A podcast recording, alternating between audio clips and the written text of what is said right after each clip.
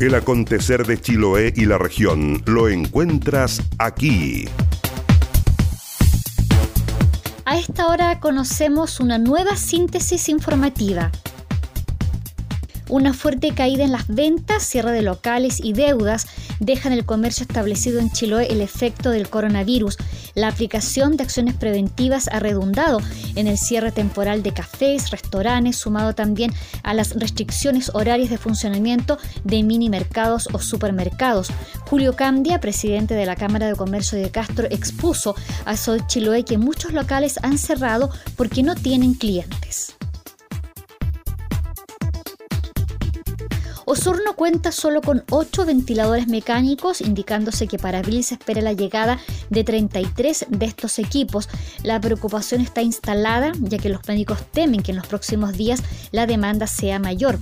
El senador Iván Moreira explicó que se está trabajando para que el principal centro asistencial de Osorno cuente con todo lo necesario para combatir el COVID-19. Desde la Subsecretaría de Redes Asistenciales comprometieron la mayor celeridad en esta entrega.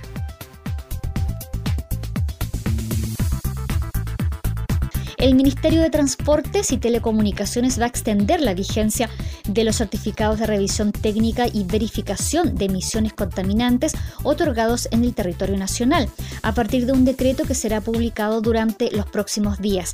La finalidad es poder extender la vigencia de estos certificados por dos meses más y así las personas no se deban exponer al contagio del COVID-19 al realizar este trámite vehicular. Así, a los vehículos que deben obtener su certificado de revisión técnica en el mes de abril y mayo correspondientes a los dígitos 1 y 2 deberán realizar el trámite los meses de junio y julio respectivamente.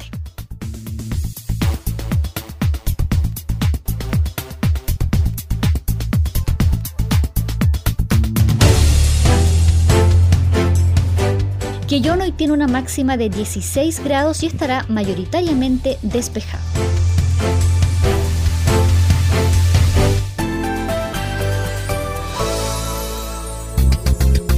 Las noticias también se leen en www.enlanoticia.cl.